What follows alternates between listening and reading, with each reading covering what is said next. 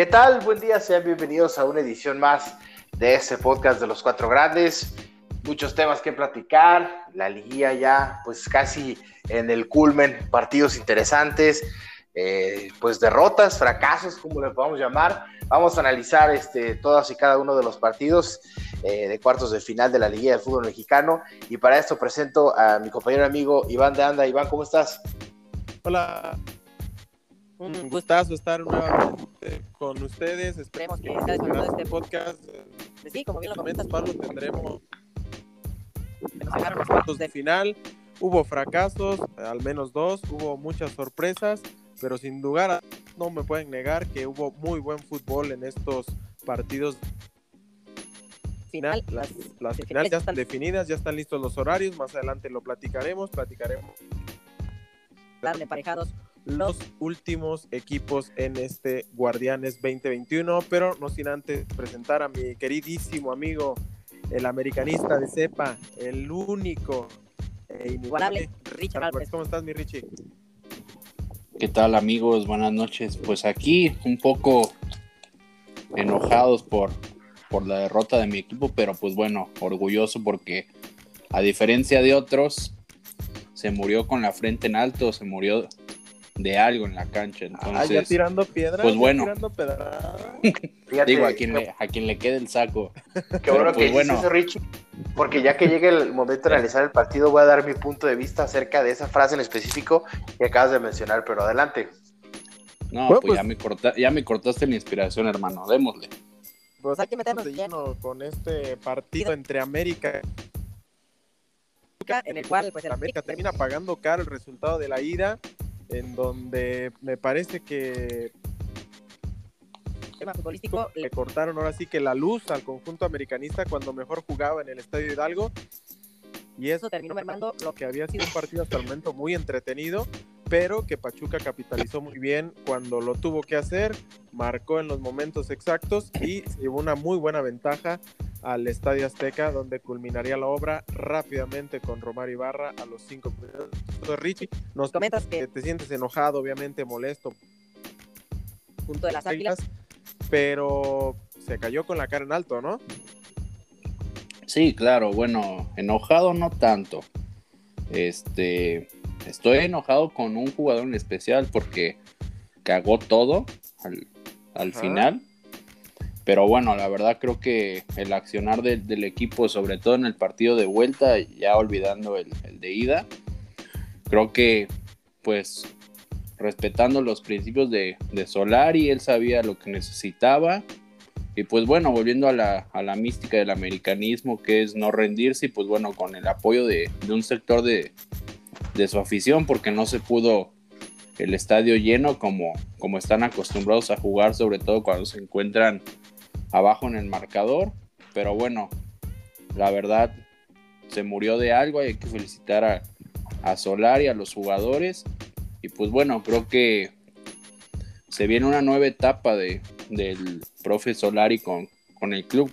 Creo que habrá muchos cambios, en especial en la parte baja de, del equipo y quizá en la, en la parte alta en el ataque mis respetos para Roger, que ayer se mandó un partidazo. Digo, en general te digo, el accionar fue muy bueno. Naveda también dijeron que sin aquí no estábamos muertos, pues ayer se demostró que, que Naveda tiene, tiene mucho para dar, hay futuro.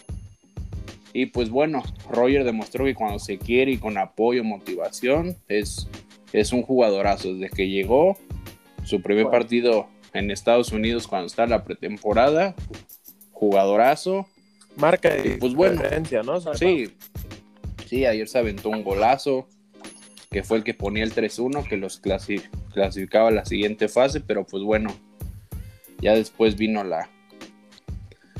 Pues no sé cómo llamarle a la pifia, babosada que hizo acá pues, el defensor Bruno Valdés, pero bueno. La impotencia de que el disparo a lo mejor iba a dañarla. Pablo, ¿qué tanto le podemos achacar este fracaso? América totalmente está apuntando siempre al título o mínimo a aspirar a llegar a la final. Vamos a achacar este, este, este, esta derrota al, al entrenador Solari.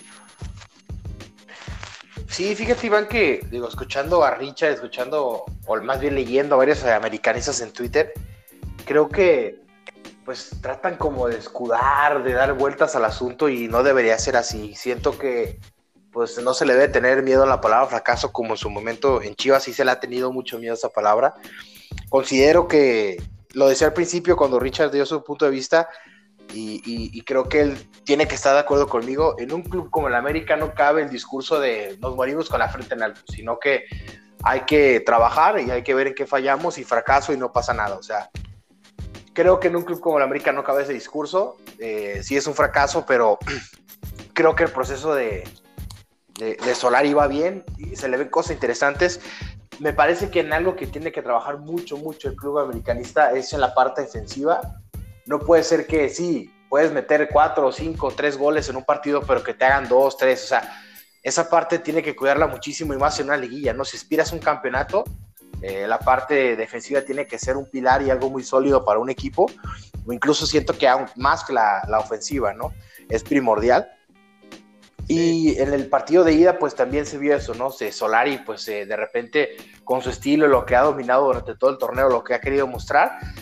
Pero siento también que en esta parte del americanismo es complicado porque a pesar de que siento que sí tiene un plantel vasto, también pienso que no puedes tener a un jugador como Nico Castillo con más de un año sin jugar, Giovanni Dos Santos que sigue sin demostrar a qué llegó a la América, o sea, varios jugadores que se podrían considerar importantes que no han considerado y que no se han consolidado. El caso incluso ahorita que decía Richard de Roger Martínez, pues sí, ayer se mandó un, partidazo, pero también durante toda la temporada ha metido dos goles. Entonces, estos jugadores tienen que marcar diferencia y tienen que ser referentes todo el torneo de principio a fin y, con esos altibajos también es complicado, aunque tengas a quien tengas de entrenador, pues que pueda demostrar resultados. Tiene que contar con sus jugadores eh, de principio a fin.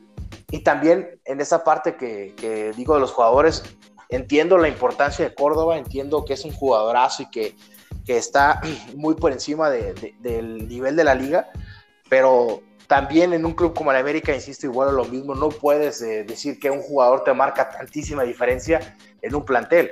Entonces, eh, no, para mí no es una excusa que no haya podido estar Córdoba, eh, pero sí es algo que tiene que trabajar el América como club, el decir, ¿sabes qué? En caso de que no tenga este jugador, ¿quién puede suplir? ¿Quién puede ser una, una, buen relevo para cubrir esa baja o esa, esa lesión o lo que se pueda venir en el torneo. Entonces, son muchos puntos interesantes que, se tienen que analizar en el América, porque sí, este, hay que decirlo también, ya van varios años que no se logra nada importante y para un club como el América, pues se tiene que encender las alarmas en que tanto tiempo no has logrado ni Conca Champions, ni, ni, ni ningún título de liga, ni cosas importantes, ¿no? Sí.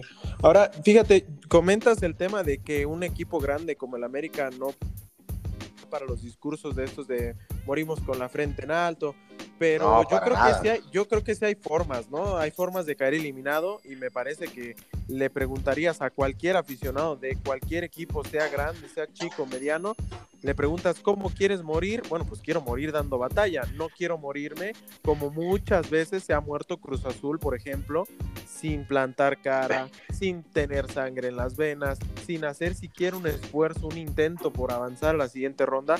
Me parece que ese discurso, además, aparte de que está tal vez desgastado o malentendido, me parece que es muy válido por las formas en las que consigues caer derrotado o avanzar obviamente. Pero Iván, ¿no te parece que es lo mínimo que debe poner un jugador en un club como el América? Sí, sí, se entiende. O sea, y, es ni siquiera decir como, ah, gracias, pues güey, es lo mínimo. Sí.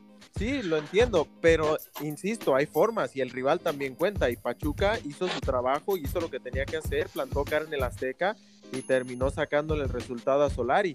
Pero independientemente de eso, el América mostró una vez más ese tipo de algarabía o ese tipo de, de huevos que le meten los jugadores americanistas para sacar adelante un resultado que parecía adverso. No por nada se les conoce como los reyes de las remontadas. Entonces, Eso es algo que, te quería decir, fíjate. América. Sí, fíjate, bueno, ahorita que tocas ese tema, también algo que es muy claro y que digo, no sé si Richard o, los americanistas lo vieron, que ese ADN del piojo, esa como picardía que le metía el piojo a, su equipo, sí. exacto, con la cuestión de las remontadas, digo, ayer se vio, pero no se vio tanto como cuando estaba el Piojo en el banquillo, ¿no? Que sí vimos remontadas históricas y el Vamos a América, la tribuna se escuchó y todo, Sí. pero siento que sí le hizo falta, ¿no? Como esa parte, y que ahora que el Piojo está con Tigres, pues bueno, va a ser otra cosa, pero siento que sí, sí le hizo falta ese, ese toque de, de- del Piojo Herrera ahí en la banca, ¿no? Sí, claro. Richie, No, este, bueno. ¿qué cambios harías tú, Richie? No, es que estás está confundiendo todo este Pablo. O sea, nada tiene que ver el Piojo Herrera con, con los huevos y el carácter del América. Es Eso el América Ah, ya lo ¿cómo trae no, de siempre. Richard, cuando No, remontadas en el Piojo, discúlpame, discúlpame, pero el América no era Herrera. Estás No, no, no. equivocado. yo no dije O eso, sea, yo, dije no que el niego- Herrera es el Yo América. no digo yo que no es un eso. fracaso, porque sí, el América siempre tiene que ganar todo, estoy de acuerdo. Pero como dice Iván, cualquier equipo, incluso Monterrey ayer, tus mismos Chivas quisieran morirse de algo en la cancha como lo hace América, sea Miguel Herrera, sea Ambri, sea quien sea. Y bueno, Sí, el-. América viene ahorita en una este, reestructuración, viene en un proceso que está cambiando, porque su A ver. último título fue en el, en el, en el 2019 y Sí. también ganó anteriormente un título de CONCACAF.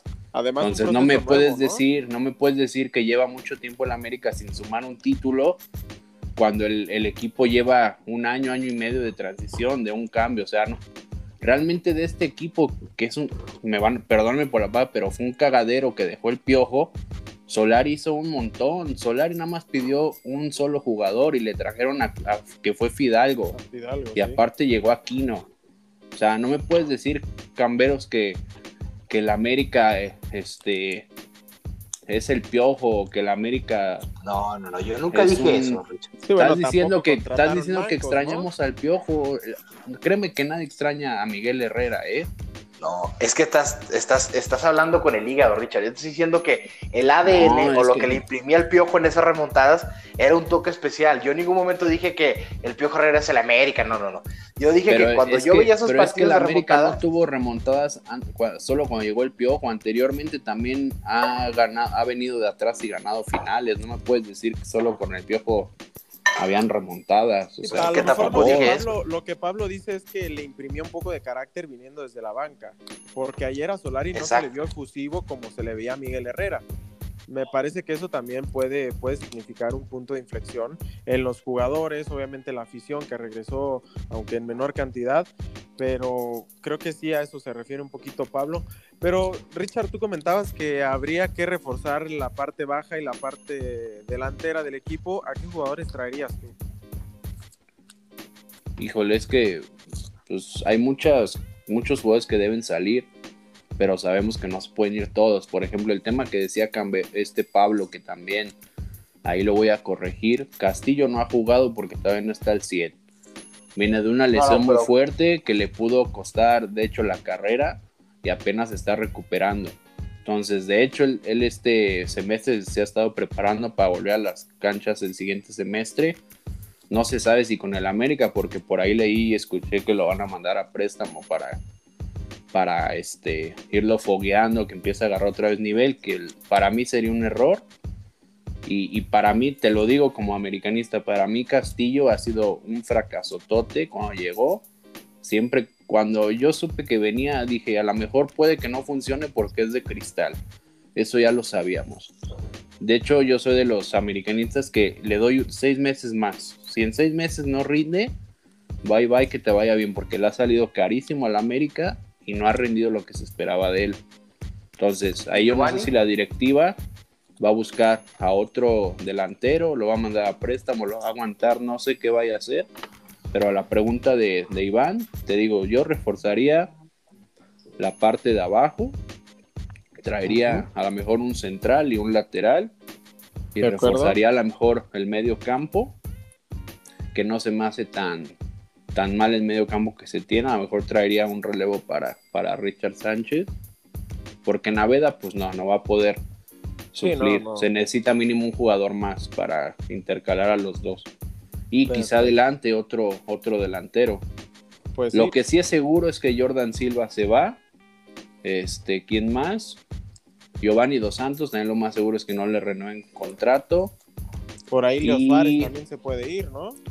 Leo Suárez, probablemente, pero no creo, porque es un jugador que, que a Solari le gusta, le ha tenido paciencia y se ve que poco a poco va agarrando. Ayer se aventó un golazo, pero bueno, este no se puede quedar por un gol. Este Benedetti creo que también es de cristal. Creo que también le están buscando salida. Sí, también Y el chavito este yendo. que se me fue su, su nombre, que ya lo conoce, Solari, se me fue su nombre. Este Díaz creo que se llama, él también lo están, él va para afuera, o sea, esos tres seguros van para afuera. Silva, Giovanni Dos Santos y, y este Y chavo Díaz. que te acabo de mencionar, Díaz. Oye, Richard, también mencionar el tema de, de Renato Ibarra, que América está pagando el 60% del sueldo a préstamo en Atlas, pero pues va a regresar a la, a la América, le van a contraer acomodo, ¿crees que se lo queden?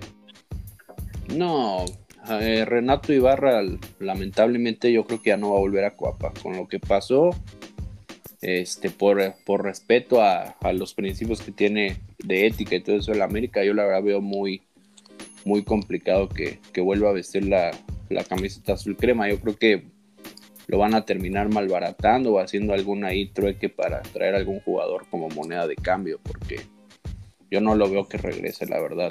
Digo, la verdad, eh, con Solari que caería de maravilla. Y bueno, también volviendo que mencionas también al, al tema de Córdoba, pues sí, lamentablemente en su mejor momento se lesionó y, y sí lo extrañó el América, pero creo que no es indispensable tampoco. Pues sí. Bueno, a final de cuentas, el conjunto del América cayó en su propio estadio, cayó con la cara en alto, aunque muchos se enojen y digan que no son pretextos, pero O finalmente el. América dio la cara, para bien o para mal. Yo lo que sí, para cerrar el tema del conjunto de las Águilas, le aplaudo a Solari que arriesgó, quiso arriesgar como tenía que arriesgar para tratar de sac- sacar este resultado adelante, porque todo el torneo, a lo largo de todo el torneo, veíamos un equipo muy equilibrado que priorizaba el orden defensivo y a partir de ahí buscaba irse al ataque. Ahora todo el partido, ¿eh? todo el partido de vuelta lo estuvieron buscando, tuvieron incluso el resultado ya que los metía a las semifinales y eh, lamentablemente para el americanismo termina ahí un, un ese sueño, esa ilusión, pero yo realmente le agradezco a Solari que haya ido o dado un paso al frente para buscar esa remontada. Y bueno, en el mismo escenario, pero un día antes, el conjunto de Cruz Azul, pues acabando por ahí un poquito con los fantasmas mentales que se le podían aparecer ante los Diablos del Toluca, terminó por marcar un 3 a 1 contundente con goles de Brian Angulo, el cabecita Rodríguez desde el manchón penal y Santiago Jiménez, el primer gol del Chaquito en este torneo. ¿Cómo vieron el partido de Cruz Azul, señores? Pues fíjate que ya el, el- el partido de ida, yo no entendí nada del planteamiento de Reynoso. Se me hizo algo extraño las decisiones que tomó ¿no? en cuanto. Sí, sí, en cuanto a los titulares y el planteamiento que puso como que muy falto de seriedad en una liguilla, la verdad. Ya la vuelta fue otra cosa porque sí, pues ya lo tomó con un poco más de seriedad y ya, pues también yo siento que el Cruz Azul no empleó a fuerza o no empleó a, a máximo su nivel, eh, pero le alcanzó y pasó eh, con eso a la siguiente fase, ¿no? Pero eh, creo que ya en esta etapa de semifinal, Reynoso tiene que ser ahora sí más serio con su planteamiento y con su, con, con su eh, estilo de juego. Y este, ya no hay margen de error, porque si de verdad en esta semifinal con un marcador, un 2-1, así que te metan en, en- en gol de visita, sí es más complicado, porque ahora sí este, los partidos van a ser mucho más cerrados y qué, qué rival tan complicado le tocó Cruz Azul. Eh, un eh, Pachuca que tiene un estilo de juego sumamente complicado con en donde él sí prioriza el, sistema defensivo, pero este, tiene un muy buen centro delantero como de la Rosa, en donde te puede vacunar, pero sin duda creo que Cruz Azul tiene elementos para poder eh, llegar a la final, eh, pero sí tiene que jugar con mucho más concentración y más seriedad. Sí, comentábamos fuera de- del aire, don Richard. Si no es este torneo, no sé cuándo va a ser para Cruz Azul, porque guardando todo el respeto que se merece tanto Pachuca como Santos y como el conjunto de Puebla que han hecho muy buenos torneos, pues Cruz Azul es el más grande de todos, es el que tiene más plantel, es el que ha mostrado una mejor idea futbolística a lo largo de todo el torneo y me parece que si no es en este torneo, no va a ser nunca para la máquina. Y Richie, ¿Cómo viste al conjunto de, de Cristante? ¿Crees que les pesó el tema de, de la gente en el Azteca? cómo ves que se, por ahí se cayeron en algunos momentos, pero realmente la figura fue nuevamente el portero García. Sí, este, vi a un Cruz Azul en el primer partido con el planteamiento, se podría decir que lo había un, po- un poco sobrado, porque digo, sin entrar a tus mejores hombres, pues como que no va, ¿verdad? Pero pues también el arbitraje influyó mucho en ese partido y en el de vuelta también. Sí. Que no recuerdo, no sé si recuerden que yo el, en la edición pasada, a la hora de cerrar el, el programa, les dije, yo espero que el arbitraje no tenga nada que ver en estas eliminatorias. ¿Y qué pasó? En el de Cruz Azul y Toluca, en los dos partidos, hubo marcaciones dudosas. Lo que sucedió en el Hidalgo, que ya, ya no lo platicamos, pero qué bárbaros. O sea, cuando mejor jugaba el América, apagan la luz y los desconcentran y pum, les marcan el otro. Pero pues bueno, ya, ya pasó. No, pero, ellos sí tanto tenían. que ver el arbitraje, ¿no?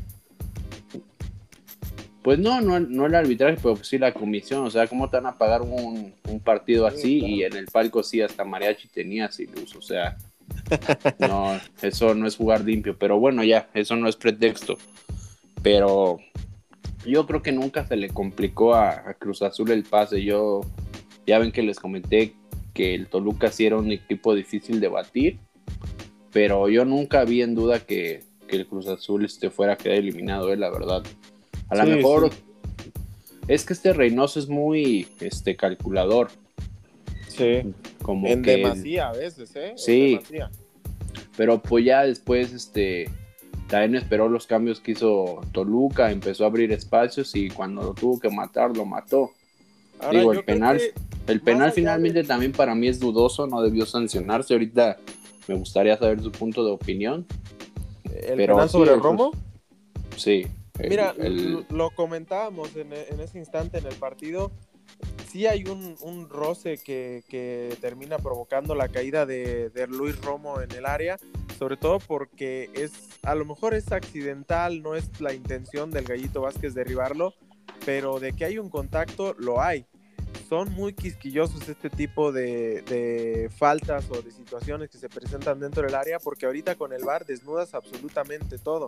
Obviamente eh, las cámaras te muestran una imagen a, a una menor velocidad, lo cual le da un mayor énfasis a los contactos y muchas cosas, pero sinceramente es penal, a lo mismo que es penal el de Zambuesa a media semana, pero si ya vas a estar marcando ese tipo de cositas, pues márcalos parejo, porque en el Nemesio 10 se les escapó un penal prácticamente igual ante Orbelín Pineda, y eso es lo único que creo yo, hubo polémica. En los otros dos, ni qué hablar, hay penal, los dos son claros desde mi punto de vista, y eh, hasta el arbitraje termina influyendo para bien o para mal de algunos equipos, pero me parece que independientemente de eso, Cruz Azul avanza y avanza bien, avanza justamente porque hizo un muy buen partido de vuelta, serio como tenía que salir a jugar y también mencionar, como lo dijo Pablo al, al inicio de este tema, Cruz Azul también sin emplearse mucho a fondo, ¿eh? O sea, cuando Cruz Azul quiso, hizo ver muy mal al Diablo y lo hizo lo hizo prácticamente añicos en la zona defensiva y Toluca prácticamente se aferró a lo que hiciera García. Sí, sí, a lo que pudiera hacer también Zambuesa. Sí, Zambuesa Que se es mandó un partidazo, ¿eh? sí. Un partidazo se mandó. Sí, pero yo no estoy diciendo que el arbitraje le, le dio el pase ni nada, pero sí que está en un nivel muy bajo. preocupante, muy, muy muy, bajo. preocupante. Ojalá Pero- en la final no, no influya, pero sí, yo siento que Cruz Azul este año rompe la sequía. Pues Digo, no, también como Richie. tú dices, no es menospreciar a, a los Tuzos, que le... Sí, no, y vienen haciendo muy bien las cosas, ¿eh? No, y vienen bien motivados de eliminar al, Sobre todo. al América. Y bueno, Cruz que- Azul ya se le fue su némesis también, entonces... e- eso va a venir le- más le con menos presión. Sí. claro. Ahora, mm, también me, llama la atención mucha gente que dice que Pachuca ya, ya eliminó a dos grandes como Chivas y América, pero sinceramente, y aunque le duela a mi queridísimo Pablo, Chivas no era un parámetro ni hoy ni en los últimos dos años. Así que pues yo no, no, no me sorprende que le haya ganado a Chivas, me sorprende que le haya ganado al conjunto del América y de la manera en la que le ganó, pero recordarle algo y darle ánimos a la afición cementera. Cruz Azul inició su buena racha de partidos precisamente ante el conjunto de Pachuca en el Estadio Hidalgo. Así que Esperemos para bien de toda la afición cementera que Cruz Azul se reivindique con su grandeza, con su historia y termine imponiéndose ante los Tuzos y ya después veremos qué pasa en una hipotética final ante Santos o el conjunto de Puebla. Sí, Pachuca otro- siempre ha sido un, un rival complicado para cualquiera. Sobre, Sobre todo todo, para América, yo se. También se los Sí. dije que para el América iba a ser un, un buen agarrón. Y pues sí, digo, ya para finalizar este tema, Sí, sí. lo del arbitraje, que ya no comentó nada, Pablo está esperando su opinión. Pero yo Ah. sí, yo sí lo veo como que, híjole, es un penal. Para mí no, no era, o sea, si no lo marcaron no pasaba nada. Te voy a decir por qué. Porque el gallito viene trompicándose con su compañero atrás. Entonces viene cayendo. Entonces no veo como que él quiera hacer un contacto con el jugador de Cruz Azul. Te di, como te dije en el chat, como que lo manotea porque es un movimiento natural del, del cuerpo. Y el, Sí, de que se el- está cayendo. Ajá, y el de- ah, sí, se viene cayendo. Y el de Cruz Azul, para mí, no, no, no creo que haya sido a propósito, pero se trompica un poquito. Yo veo como que se trompica un poquito con el pasto. Y ahí viene como el contactillo y se cae. Pero para mí, igual, si no lo sancionan, no pasaba nada. Para mí no es penal. No sé qué opine Pablo. Tú dijiste que sí. Quiero ver Sí, qué para opina mí sí. Pablo. No, para mí, para mí tampoco era penal, y tampoco, como tampoco era penal del que le marcaban el América de la mano en el Azteca, pero lo raro aquí es que, por ejemplo, en ese El de penal de la América, sí, perdón, el de América yo no comenté nada porque ya hay un antecedente hace años, bueno, no tantos años, hace como unos tres o dos, que a Zamudio, ¿se acuerdan de Zamudio? Le marcaron Sí, uno sí. igual en el estadio de Monterrey, igualito fue, entonces no me sorprendió que lo hayan marcado. Pero bueno, es que a es ver. pero ¿sabes cuál es el problema que iba a comentar Richard? O sea, pues es la polémica, ¿no? Que el brazo, que el hombro, que la mano, pero ¿por qué no va el cantante Guerrero al bar a revisar la jugada? No, eso es lo que a porque, mí pues, me brinca, Guerrero. ¿Eh? ¿Eh? Guerrero siempre quiere tener la razón. Y, y el VAR Ah, no, pues sí, casi pero no digo, influyó, eh. si tienes la herramienta del bar, pues digo, Eh, úsala. Pero es que en estos partidos casi ni se usó. Por ejemplo, en el penal que le marcan al América en el Hidalgo, sí es, porque el burrito abre, eh, está con el brazo como abierto. Ah, claro. Ahí sí era. Sí, claro. Pero bueno, ya, ya pasó. A ver, quiero saber lo que dices del de Toluca, ¿por qué no era? Pues es que para mí, pues es que no, no puedes estar marcando todas las jugadas de contacto de, de como penal. O sea, creo que jugadas futboleras en donde, pues sí, eh, inevitablemente tiene que existir un contacto.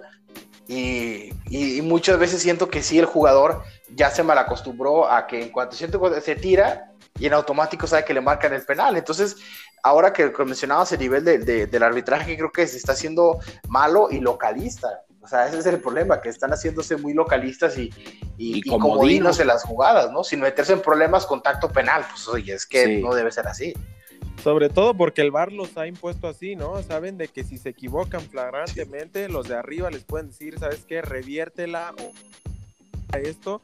Y también yo creo que se está convirtiendo en un juego de el directivo o el club que presente una queja ante el VAR, Ándale, sí. sea quien sea, va Ey. y el- al partido siguiente, ah, bueno, me reclamaste, bueno, ahí te, Te va, la cobro. te- toma. Ah, Sí. Bricio ya Entonces, lo parece que eso está sacar. cayendo. Bricio sí, ya lo no- tienen no que sacar de ahí, ya es un inútil. Sí, Por prácticamente. no decir otra cosa. Sí, pero pues bueno, o sea, finalmente ha habido buen fútbol, los silbantes pues, para eso están, para marcar, pero pues sí afectan de repente el espectáculo y, y pues Sí, sobre en todo, esta, en fases de eliminación, pues un error cuesta la clasificación de un equipo, como ayer en el, Claro.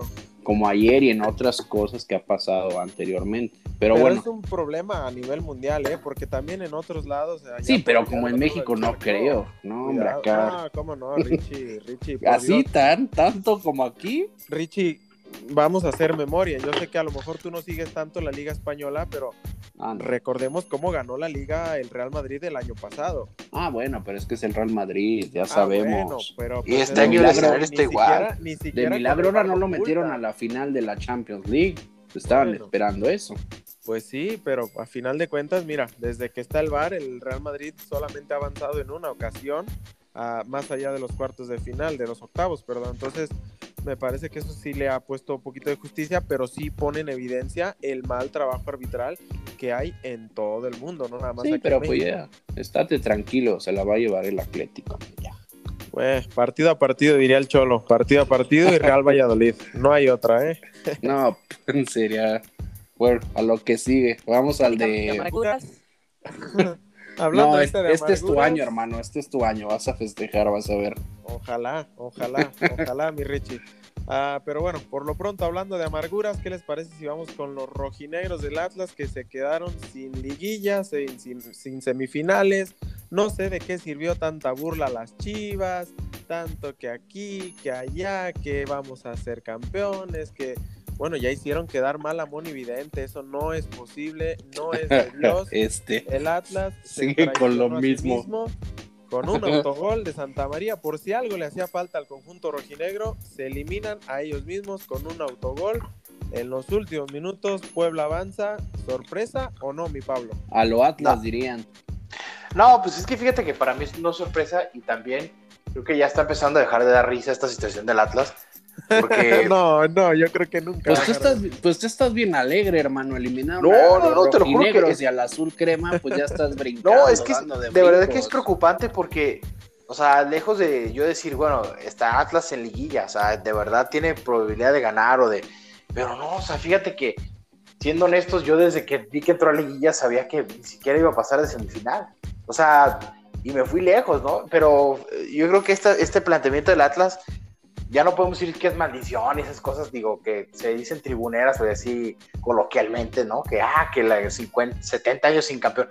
Pero yo creo que es algo más, se puede decir, mental de los jugadores, una situación complicada en lo que se tiene que trabajar a fondo. Creo que Riestra, este, eh, desde que llegó, no ha hecho las cosas mal. Eh, yo creo que sí, la gran responsabilidad de esta eliminación es de Diego Coca, hay que decirlo eh, como es, no tanto los jugadores, porque el planteamiento se hizo, Puebla era un equipo ganable, la verdad, en la liguilla para el Atlas era un equipo del nivel, pero Diego Coca no puedes este, llegar de visita y desde faltando 30, 35 minutos para que se acabe el partido, tirar el camión atrás y, y defender un gol, o sea, es imposible eso, no, no, no lo puedo entender de un entrenador en donde si el equipo está al nivel y en la, y en la ida demostraste cosas interesantes y tienes eh, un buen ataque con Furch, con Caraglio, o sea, tienes muchas variantes y inicias con Malcorra, eso también se me hizo sumamente extraño porque ahí inició con Malcorra eh, de titular, entonces hay muchas cosas en donde sí creo que esta parte de la eliminación es eh, gran responsabilidad de Diego, de Diego Coca, como también, hay que decirlo, gran responsabilidad de que Atlas no se haya tenido el, de- el descenso técnico y haya pagado los 120 millones de pesos, es también gracias a Diego Coca, ¿no? Entonces, eh, tiene que hacerse un análisis serio donde sí, se está gustando el estilo de Diego Coca, pero ¿qué está pasando en las instancias ya definitivas en donde se tiene que ver un planteamiento del estilo del técnico y que en esta ocasión no fue así? Sobre todo porque me parece a mí que se vieron con miedo, ¿no? Con la no pudieron con la presión de saberse que tenían el resultado a favor, que tenían muy muchas posibilidades de avanzar porque no sé ustedes cómo lo vieron, mi Richie, pero yo vi a un Puebla muchísimo muy abajo del nivel regular. se le, se le cayó, no sé si en este partido o desde la ida, pero era un Puebla casi irreconocible, cuando normalmente, aparte del orden defensivo que presentaban, le gustaba ir al frente o de manera ordenada por las bandas con Fernández, eh, co- con, los jugadores que tenía el conjunto de Puebla con Tabó, pero este Puebla prácticamente no le hizo mucho al conjunto del Atlas. ¿Crees que ya les pesó o ya se sienten eh, con su campaña salvada luego del gran torneo regular que hicieron? Sí, desde, desde el partido de, de ida yo tampoco le vi mucho a- al cuadro de la franja. De hecho, yo creo que el, el resultado de 1-0 en la ida le, le salió barato porque realmente no, no ofrecieron nada al ataque.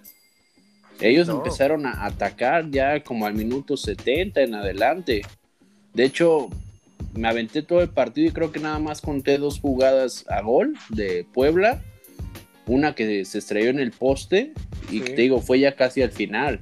Y en el de vuelta, pues este el rojinegro pues sabía que llevaba el resultado a favor, planteó un partido coca calculador como a él le gusta Sí. y, y sí, como dice Pablo, se, se echó ya para atrás, ya cuando vio que el Puebla tampoco estaba ofreciendo mucho al ataque, dijo, ah, pues me voy para atrás a aguantar estos últimos 20 minutos, que le estaba saliendo si no hubiera sido por esa jugada lamentable del autogol, que fue mala suerte. Digo, realmente creo que Diego Coca, más allá de, de los puntos del, de los puntos que ganó en la mesa, de que no descendió, todo eso, creo que es un proyecto que la, directiva debe, Tienen que mantener. Sí, porque el equipo está entendiendo a lo que quiere jugar Coca Nada más falta a lo mejor que ajuste algunas líneas trayendo algunos refuerzos que sean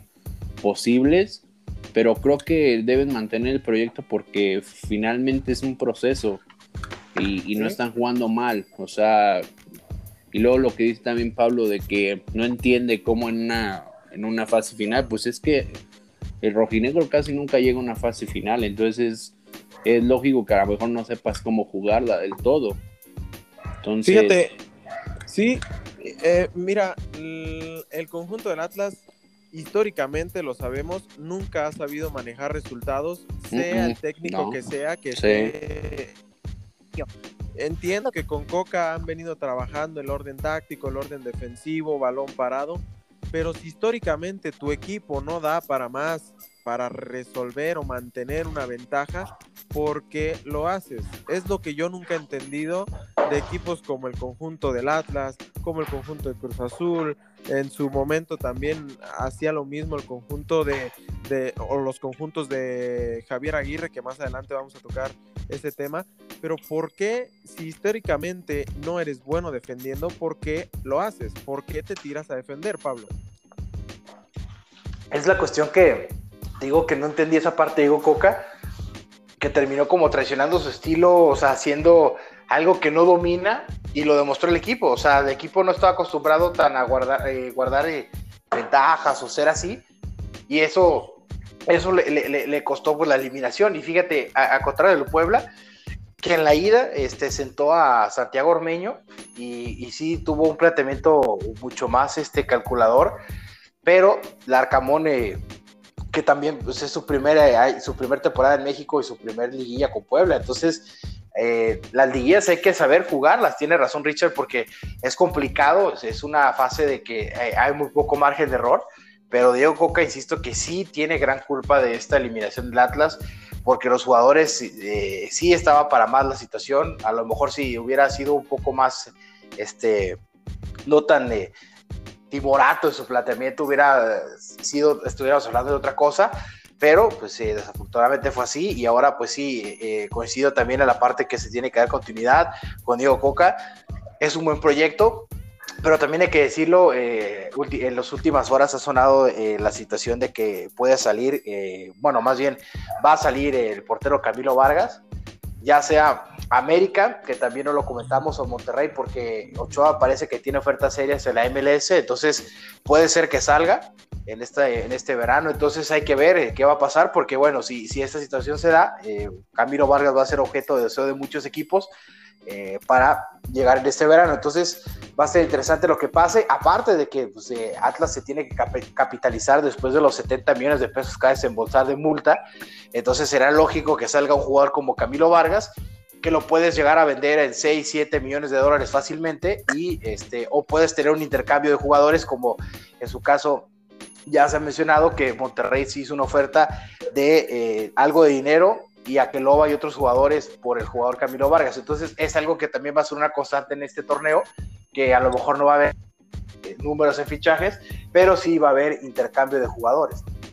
Sí, pues bueno, será, será una moneda interesante de cambio para el conjunto rojinegro, que sin lugar a dudas necesita reapuntar varias posiciones, pero me parece que si mantienen este proyecto de Diego Coca, va a seguir dando resultados, va a seguir siendo protagonista en el torneo, tal vez con sus altibajos, como lo puede ser normal, pero creo que el conjunto rojinegro va por buen camino, al menos en esta etapa con Diego Coca. Y hablando de la última, de la última enfrentamiento de cuartos de final, pues otro que se traicionó eh, en sí también, el Vasco Aguirre, Monterrey termina empatando 1-1 ante el conjunto de Santos y termina cayendo eliminado.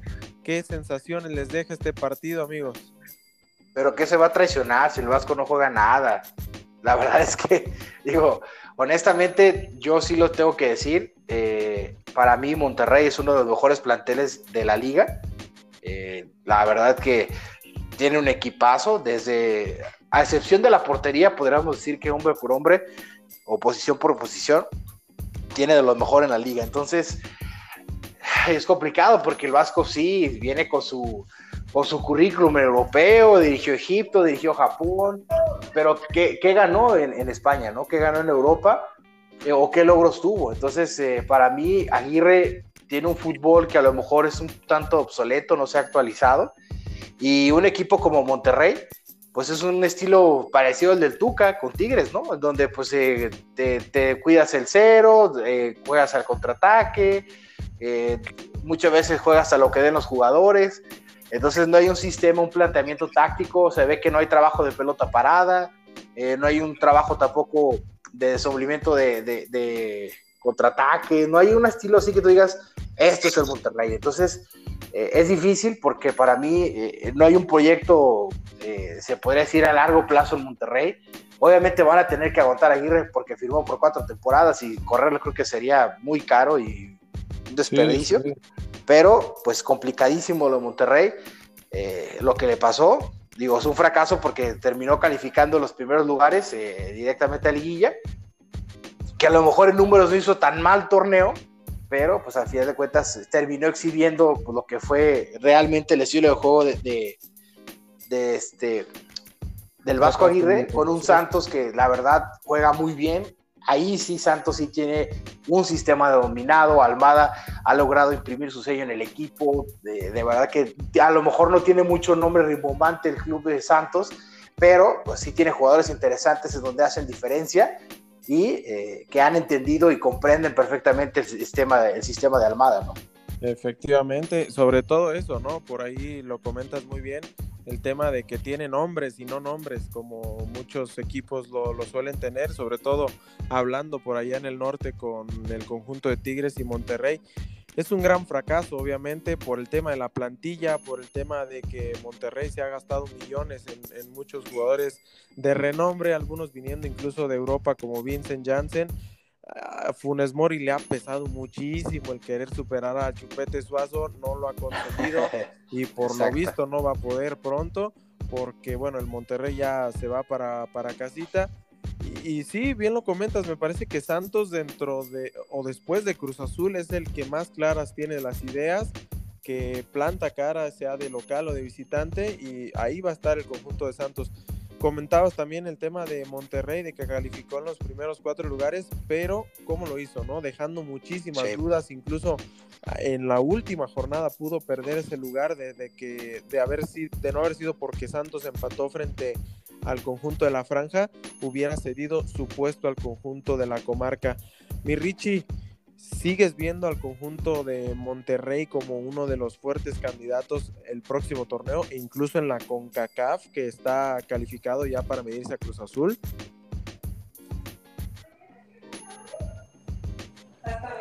Mi. Bueno, por ahí tenemos algunas dificultades, una disculpa para todos nuestros radioescuchas, pero Pablo, sin lugar a dudas es un fracaso para el conjunto de Monterrey pero ¿qué podemos esperar del Vasco Aguirre para empezar? ¿Qué va a pedir para refuerzos? ¿Qué va a pedirle a la directiva para seguir creciendo en este proyecto? Porque sin lugar a dudas este equipo estaba mínimo para llegar a la final, ¿no? Sí, digo, como lo dije hace un rato, Iván, este, creo que al Vasco Aguirre no va a haber grandes contrataciones ni grandes nombres. Creo que Monterrey tiene que ser muy cuidadoso en cuanto a las llegadas. Eh, a lo mejor sí va a haber intercambio de jugadores y, algo que le pueda beneficiar. Yo creo que lo único que va a pedir el Vasco es un portero. Eh, no, creo que vaya a seguir teniendo la confianza con, Hugo, pero eh, a lo mejor ya con un portero de experiencia, este, alguien que te dé un poco más de solidez en esa parte, pues ya este, logres afianzar eh, un, un sistema en donde el Vasco a lo mejor le apostaría más por lo que le gusta defender y, priorizar esa parte, pero de ahí en fuera, pues, lo más seguro es que pueda salir Dorlan, que pueda salir Akeloba, este, y, eso, y alguno que otro, pues también que, que, es banca o que no es un jugador tan importante en Monterrey, pero eh, dudo mucho que sí llegue un bombazo ahí como lo hizo Tigres con el francés, eh, pero a esperar, digo, yo insisto, creo que el Vasco lo único que ha pedido es un portero, hasta el momento, entonces a ver qué pasa con el Monterrey, fracaso sin duda hay que decirlo. Sí, sí, de Monterrey. De Monterrey es yo creo que el fracaso de la temporada, más allá de, de Chivas, América y los demás. Creo que lo, lo que hizo Aguirre con, con Rayados es lo, lo, lo peor de esta temporada, pues, porque tiene un buen equipo y lamentablemente su estilo de juego no, no le está sirviendo con el plantel que tiene. Porque digo, en el, en el partido metió un gol y se encerró. Sí. Entonces, lo estaba platicando con mi, con mi papá cuando lo estábamos viendo. Y sí, tampoco entendimos. Si metiste un gol y estás dominando, pues ve por el otro. Finalmente con un gol te metías. Sobre todo Y- y porque Santos no finalmente- presentó mucha, mucha Exactamente. Y finalmente te metieron un gol que te termina eliminando cuando podías meter uno más y quizá buscar el tercero para a lo mejor este, llevártela ya más tranquila, pero no, metió un gol y se echó para atrás. Entonces ahí sí, pues ni cómo ayudar a, a este Aguirre. Digo, la verdad no me sorprende porque el estilo de juego siempre ha sido así, el de él. Sí, y pues sí, lo que tú dices. Sí, y lo que tú dices, sí, lo más seguro es que vayan por un, por un portero, como, como lo decía este Pablo en el es- Fíjate que le, le reclaman que por- mucho. por este Vargas. Sí, sí, puede ser. Pero le Es reclaman lo más mucho seguro Hugo porque a la González. América no creo que se vaya. Ay, Creo que Ochoa se va a quedar por lo menos un año. Yo no estaría tan seguro, Richie, ¿eh? Levanta el título. ¿Eh? No, es que Yo no estaría tan América, seguro no, porque no parece ser que Que ya que que ya hay ya- ofertas. yo, yo sé de buena fuente que ya pusieron los dólares en la mesa por Ochoa, ¿eh? Entonces, digo, no estoy diciendo que es un hecho que salga, pero habiendo Sí, tantos pero, dólares pues, en la mesa, pues ofertas y rumores ahorita que va acabando el, el torneo, pues siempre las va a haber. Pero yo no creo, te digo, yo por lo menos creo que se queda un semestre más. Yo creo que sí terminaría habiendo un intercambio de jugadores por este Camilo Vargas y, y le mandan a- de rayados allá a Guadal- acá a Guadalajara algunos jugadores que le puedan ayudar. Sobre todo en el ataque, creo que se puede Pero, beneficiar ahí el ¿sabes, ¿sabes rojinegro. por, ¿sabes por qué yo no lo veo tan viable esa parte, Richard? Porque digo, sí, mencionan algunos nombres que pueden ser, entrar en el intercambio, pero no lo creo, te voy a decir por qué. Porque Atlas, en el caso de Renato Ibarra, este, busca una renovación de, de, de préstamo con el América, pero el América ya no está dispuesto a pagar el 60% del sueldo de Renato, y obviamente Atlas no tiene cómo pagar el sueldo de Renato Ibarra. Entonces, por temas de sueldos, este, también le beneficia mucho al Atlas que salga alguien como Camilo Vargas, que es de los que cobran más en el club, y deshacerse, de- deshacerse también del caso de Renato Ibarra. Entonces, por temas de sueldos, el Atlas difícilmente, este, y por el tema de Orlegui, que Orlegui es una, una institución que no está acostumbrada a pagar sueldos tan altos, entonces por eso yo, Dorlan o cualquier jugador que es de Monterrey, cobra el doble, el triple lo que puede cobrar cualquier jugador de Atlas, el que me Sí, digas. son carísimos. Son Esa- carísimos exactamente, y, este cobran dólares, entonces ese es el problema. O sea, yo te puedo decir, Monterrey te dice, ah, pues sí, te llevo, llévate a Keloba, y, pero pues sí, ¿quién le paga, no? Ese es el problema. O sea, Pues sí, sí. Bueno, pero pues que prefieren pagar un poquito más de sueldos o volver a pagar una multa. No, Pues no, pues ahí es que el, el tema, Sería Richie, una es que- buena, un buen tema. ¿Qué prefieres? Sí, pero el- acuérdate que el tema de la multa es hasta el año que entra. O sea, tienen Sí, un pero, pues, margen, de todas maneras. pues sí. Pero digo, Orlegui no va a pagar altos sueldos, eso, eso es lo que, eso es un hecho. Entonces, ahí sí veo complicado que Monterrey le pueda dar a cualquier jugador de ellos por el tema del sueldo, repito, pero eh, puede ser que a lo mejor este Atlas pueda llegar a, a, a lo mejor bajar sus pretensiones para que el Monterrey entonces llegue a todo el dinero eh, sin darte dos, tres jugadores a intercambio, ¿no? Entonces, el, el tema de Atlas sí es complicado, y principalmente por el dinero que, que pueda llegar a hacerse jugadores.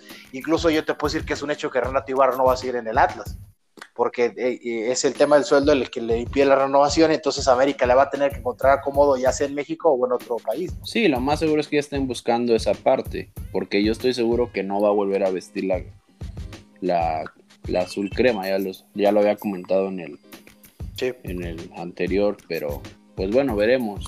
A ver qué, qué sucede.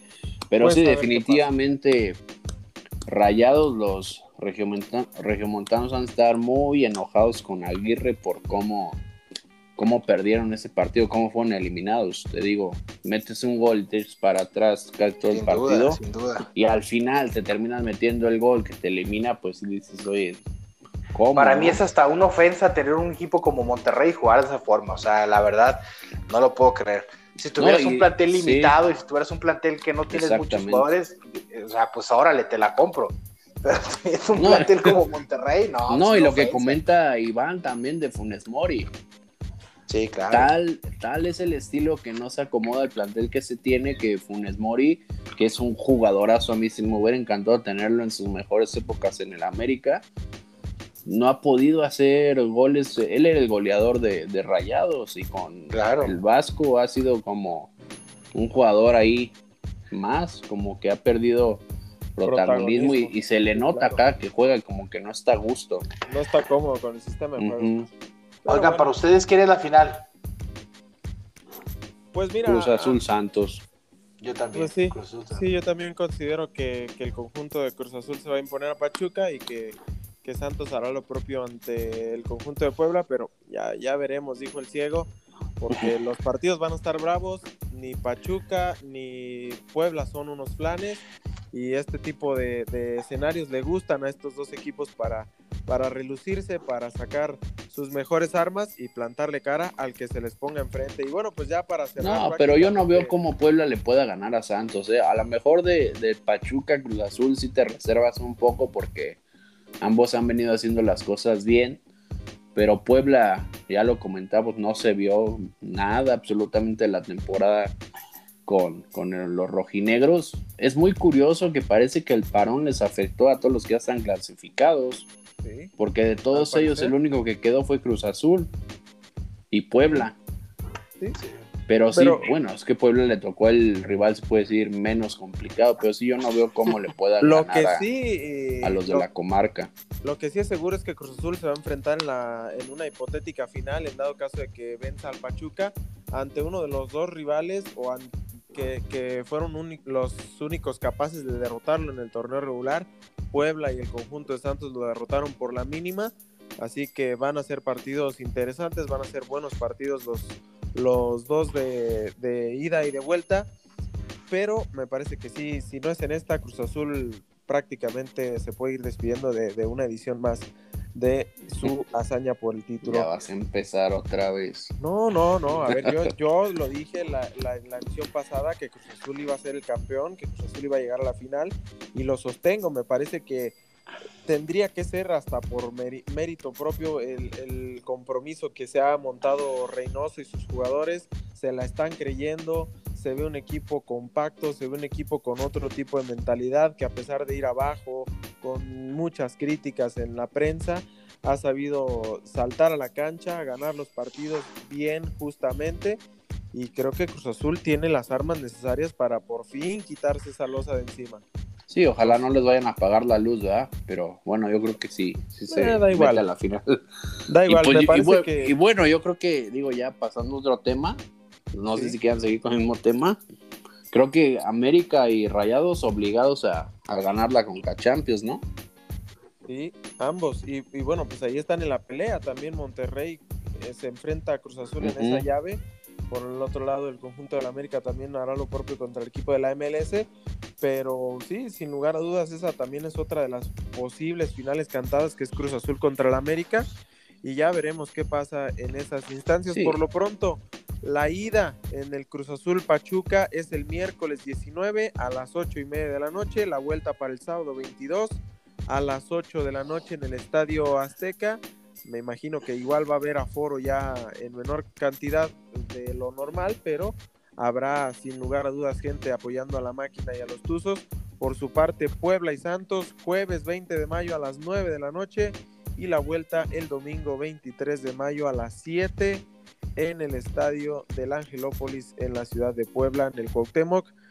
¿Quién avanza? Entonces ya dijimos, todos vamos con Cruz Azul Santos, esa es la, la final pronosticada Sí, por los me cuatro gusta, me grandes. gusta. Sí. Así que pues ya veremos entonces quién será el campeón del fútbol mexicano. Amigos, ¿algo más que quieran comentar antes de cerrar el programa? Pues Vamos a nada, estar pendientes arriba nada la más de los- América, nada más. El América. Bueno, No, y El pues se va a América, el meter a la América gane final. pierda es tema, ¿eh? Se va a meter a la final. Si no, fracaso tote. Otro. Sí, sí, fracasote, dos fracasos en un semestre, aunque entiendo que sean un equipo grande el conjunto del América, pero bueno, Solari también es nuevo, hay que darle chance, tiene un plantel que a lo mejor no eligió él en su totalidad, solamente le trajeron dos refuerzos, como bien lo comentabas al principio del programa, así que fracaso cierto por no conseguir los objetivos, pero también Sí. un poco de paciencia, de, de, de Sí, entendimiento, de empatía con él, ¿no? Sí, claro, totalmente hay apoyo con el solarismo y este nuevo proyecto. Pero sí, a la final se tiene que meter a la de Conca Champions. Pues, No, Sí, imagínate fuerza, que lo no- no elimine otra. el Filadelfia. No, pues estaría. Sí, no, No, no hay de agarrar su otra. maleta ahí. En ese momento tiene que agarrar su maleta. Sí, no hay de otra consolar y bueno. Pues amigos, Sí. conclusiones, conclusiones para este, para este programa. Conclusiones, yo creo que la liguilla ha tenido juegos muy interesantes. De, a excepción de uno que otro, eh, ha quedado de ver, pero para mí han sido duelos dignos de una liguilla. Esperemos que así continúe y eh, mi pronóstico de final de Cruz Azul Santos y creo que se la lleva Cruz Azul. Esperemos que así sea, mi Richie. No, pues van a decir que como insisto, pero ojalá otra vez el arbitraje no tenga que ver para los clasificados a la final. Solo es lo único que, que espero, que dejen jugar a los equipos, que ganen mejor, pero que el arbitraje no tenga absolutamente nada que ver. y También concuerdo, eso se va a meter Cruz Azul a la final y Santos. Bueno, pues yo la verdad deseo lo mismo y ya lo, lo comenté, lo voy a reiterar. Cruz Azul va a ser campeón, Cruz Azul va a estar en la final, habrá que ver si es contra Santos o Puebla.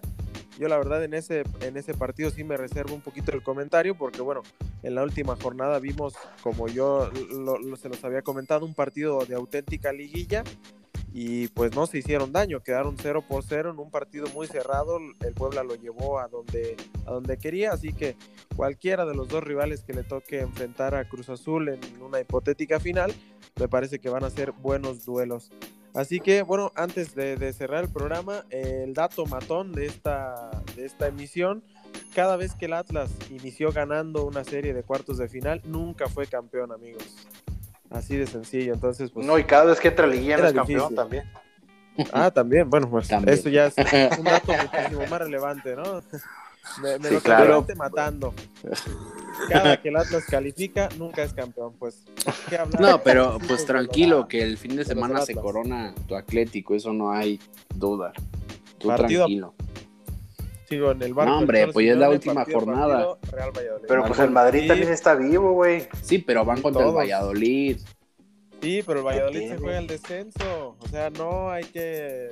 Sí, elevar está bravo el cabeza, tema. ¿eh? Sí, pero el Real No, Madrid que- va contra sabemos- el Villarreal.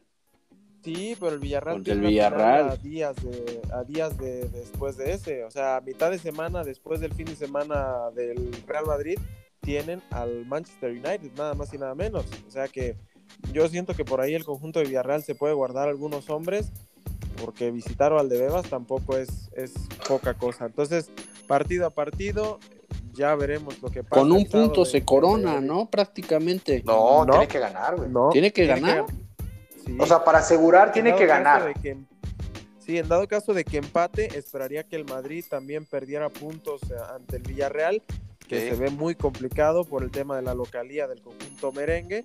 Pero sí, el Atlético de Madrid es matar o morir. Realmente no. Híjole, es que está bien así complicado. Porque tiene los mismos Sí, goles porque- a favor.